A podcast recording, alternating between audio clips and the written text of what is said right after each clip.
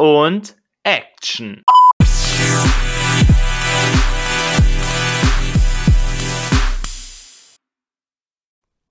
Ich habe im Kino den neuen Dennis Villeneuve-Film gesehen und natürlich geht es hier um Dune.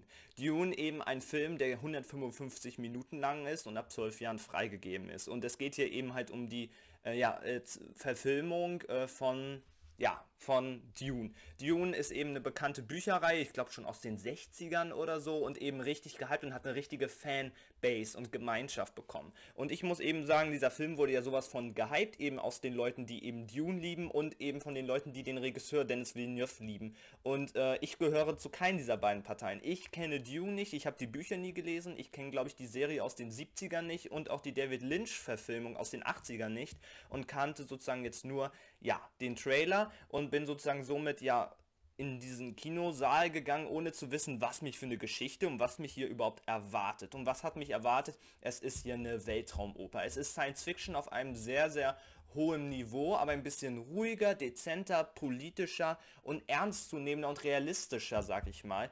Ähm, und mit mehr auch Gesellschaftskritik vielleicht verbunden als zum Beispiel ein Star Wars, der einfach ja für die Masse gemacht ist. Ich finde nämlich Dune ist gar nicht so der typische Blockbuster-Massenfilm, sondern er zeigt einfach, dass Science Fiction für Ältere, für Erwachsene ähm, auch eben so funktionieren kann, ohne eben diesen Witz und diesen Mainstream-Charakter, wie zum Beispiel ein Star Wars hier reinbringt.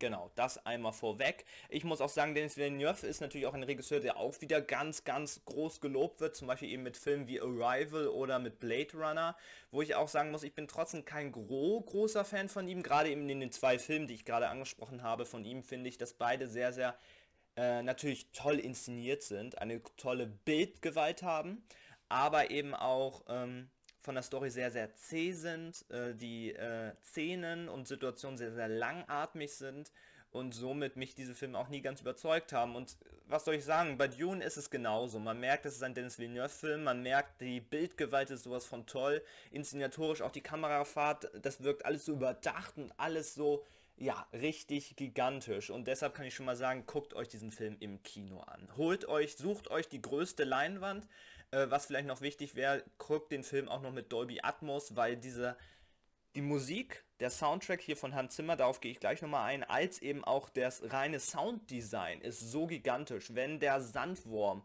äh, aus der Wüste rauskommt oder wenn es Sandstürme gibt in diesem Film, das ballert dir die Ohren weg. Und dann noch dieser Soundtrack von Hans Zimmer, du denkst, du hörst nicht mehr richtig. Es ist so gigantisch, du stehst da mit einem offenen Mund, weil so ein Kinoerlebnis hat man sehr, sehr selten.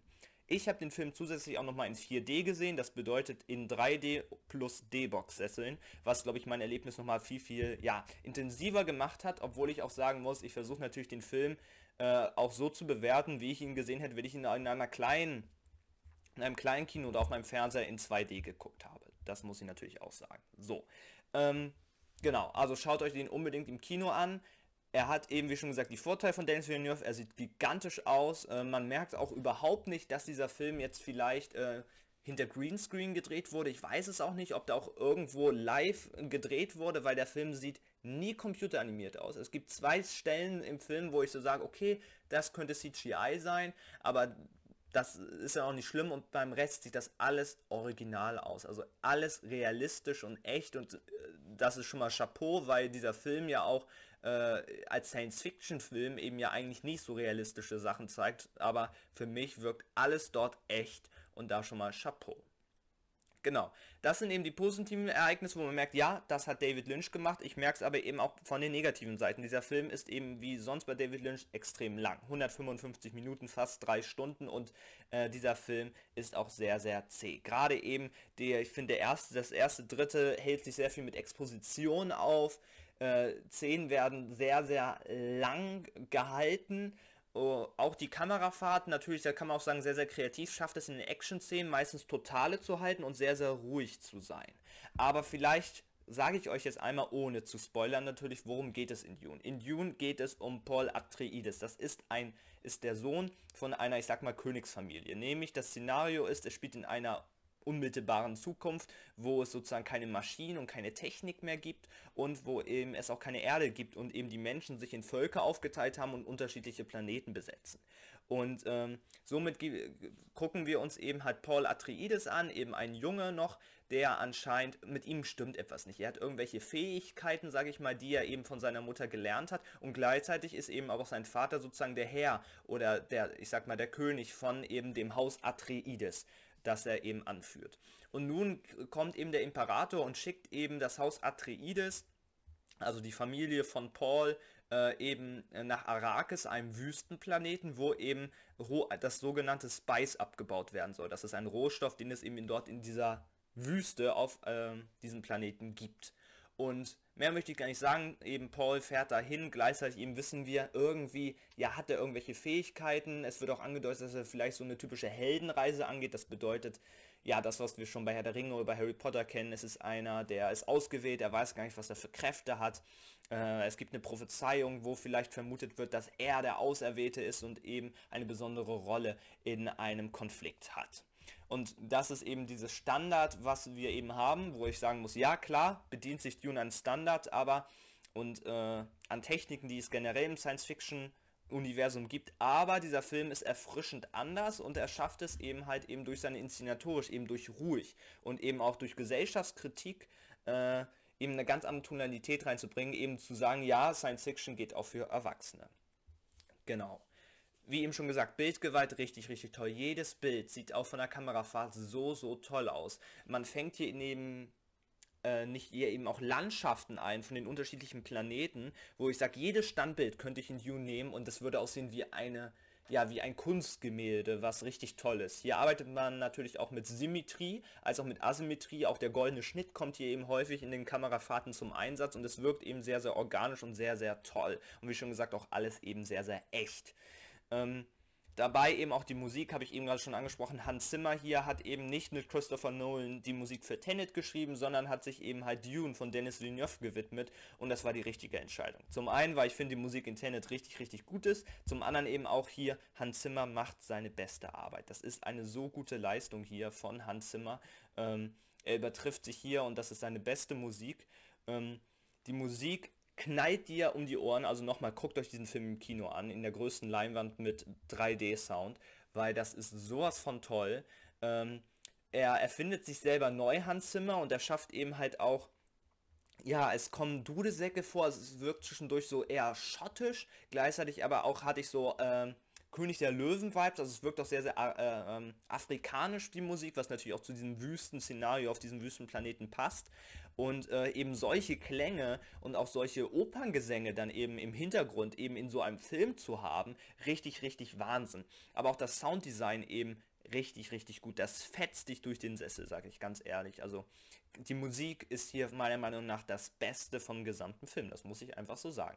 Die Darsteller machen es auch sehr, sehr gut. Hier natürlich auch äh, ein riesen Kais Timothy Colleen ist hier in der Hauptrolle als Paul Atreides aber auch äh, ein Josh Brolin, den wir zuletzt natürlich aus Thanos kennen, äh, der äh, aus Avengers 4 und 5 kennen als äh, Thanos, aber eben auch als Imperator haben wir hier Stellan Skarsgård. Und Stellan Skarsgård spielt das hier so gut. Gerade eben auch die Bösewicht-Entwicklung ist natürlich sehr, sehr wichtig in so einem ja, Epos, sag ich mal, und Stellan Skarsgård hat insgesamt, glaube ich, nur 13 also sehr, sehr wenig Screentime in diesen 155 Minuten.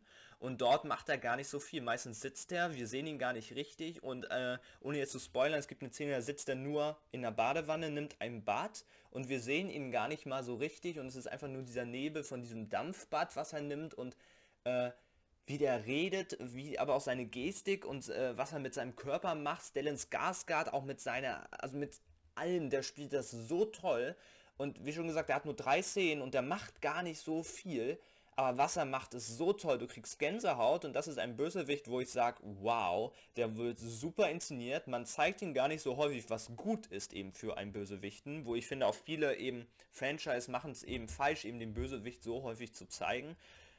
Richtig, richtig stark. Denn Skarsgård gefällt mir hier richtig gut. Natürlich haben wir auch noch eine Zendaya als Chemie oder so, ähm, wo ich sagen muss, da wird, glaube ich, erst in einem Teil 2, der hoffentlich kommt nach den Einspielergebnissen, äh, viel, viel mehr kommen. Die hat nicht viel zu tun, außer immer äh, in der Wüste zu stehen und äh, in den Sonnenuntergang oder Sonnenaufgang zu lächeln. Äh, man merkt, am Ende wird so eine Andeutung gemacht, wo es vielleicht in einen zweiten Teil hingehen kann, wo ich mich natürlich freue, wie dort die Chemie zwischen ihr und den anderen Charakteren laufen wird. Ähm, genau. So, da kann ich ja sagen, bis jetzt habe ich den Film so gelobt. Aber ich muss sagen, trotzdem, es gibt ein Manko und das ist, wie schon gesagt, die Story. Äh, ich kam in den ersten zwei Dritteln nicht auf meine Kosten.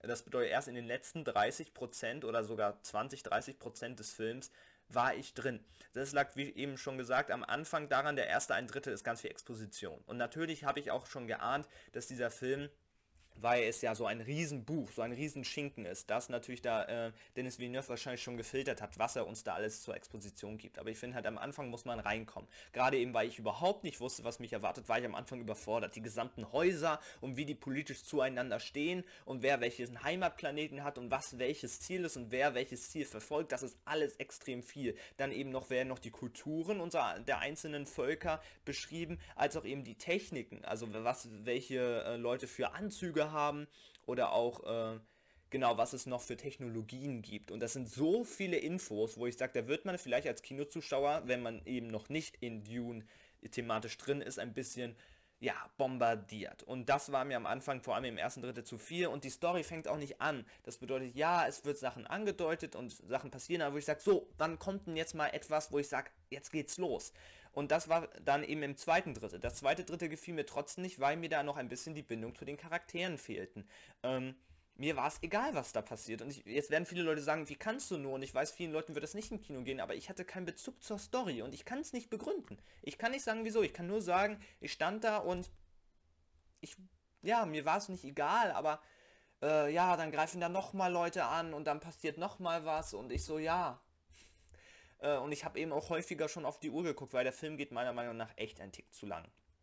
Und ähm, dann gab es aber einen Moment eben, so ab dem äh, letzten Drittel, da war ich drin. Da habe ich gesagt, geil.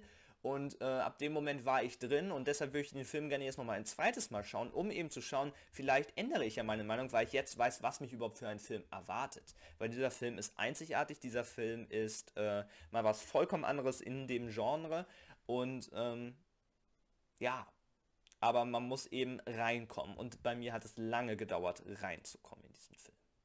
Genau. Somit bin ich am Ende zu meiner Review von Dune. Dune kriegt von mir ja insgesamt 9 von 10 möglichen Punkten. Wie schon gesagt, sehr, sehr viel Exposition. Ich kam in der Story nicht rein. Stattdessen aber sieht er geil aus. Die Musik und das Sounddesign ist das Beste. Bildgewalt ge geht nicht mehr und die Darsteller müssen natürlich gegen diese Bildgewalt ankämpfen, darstellerisch, schaffen es aber auch. Ähm, ja, also ich bin trotzdem zu, sehr, sehr zufrieden mit dem Film, obwohl ich hohe Erwartungen hatte. Blöd echt nur, dass ich halt in diese Handlung erst so spät eingestiegen bin und eben mit der harmoniert habe. Trotzdem soll man sich den Film, wie schon gesagt, unbedingt im Kino anschauen. Und wer den Film irgendwann auf dem Handy oder auf dem äh, Laptop schaut, äh, das erste Mal ist selber schuld, geht ins Kino. So, und somit bin ich am Ende zu meiner Review von Dune von Dennis Villeneuve. Ich hoffe, ihr habt den Film auch gesehen, denn wir wollen einen zweiten Teil haben. Thank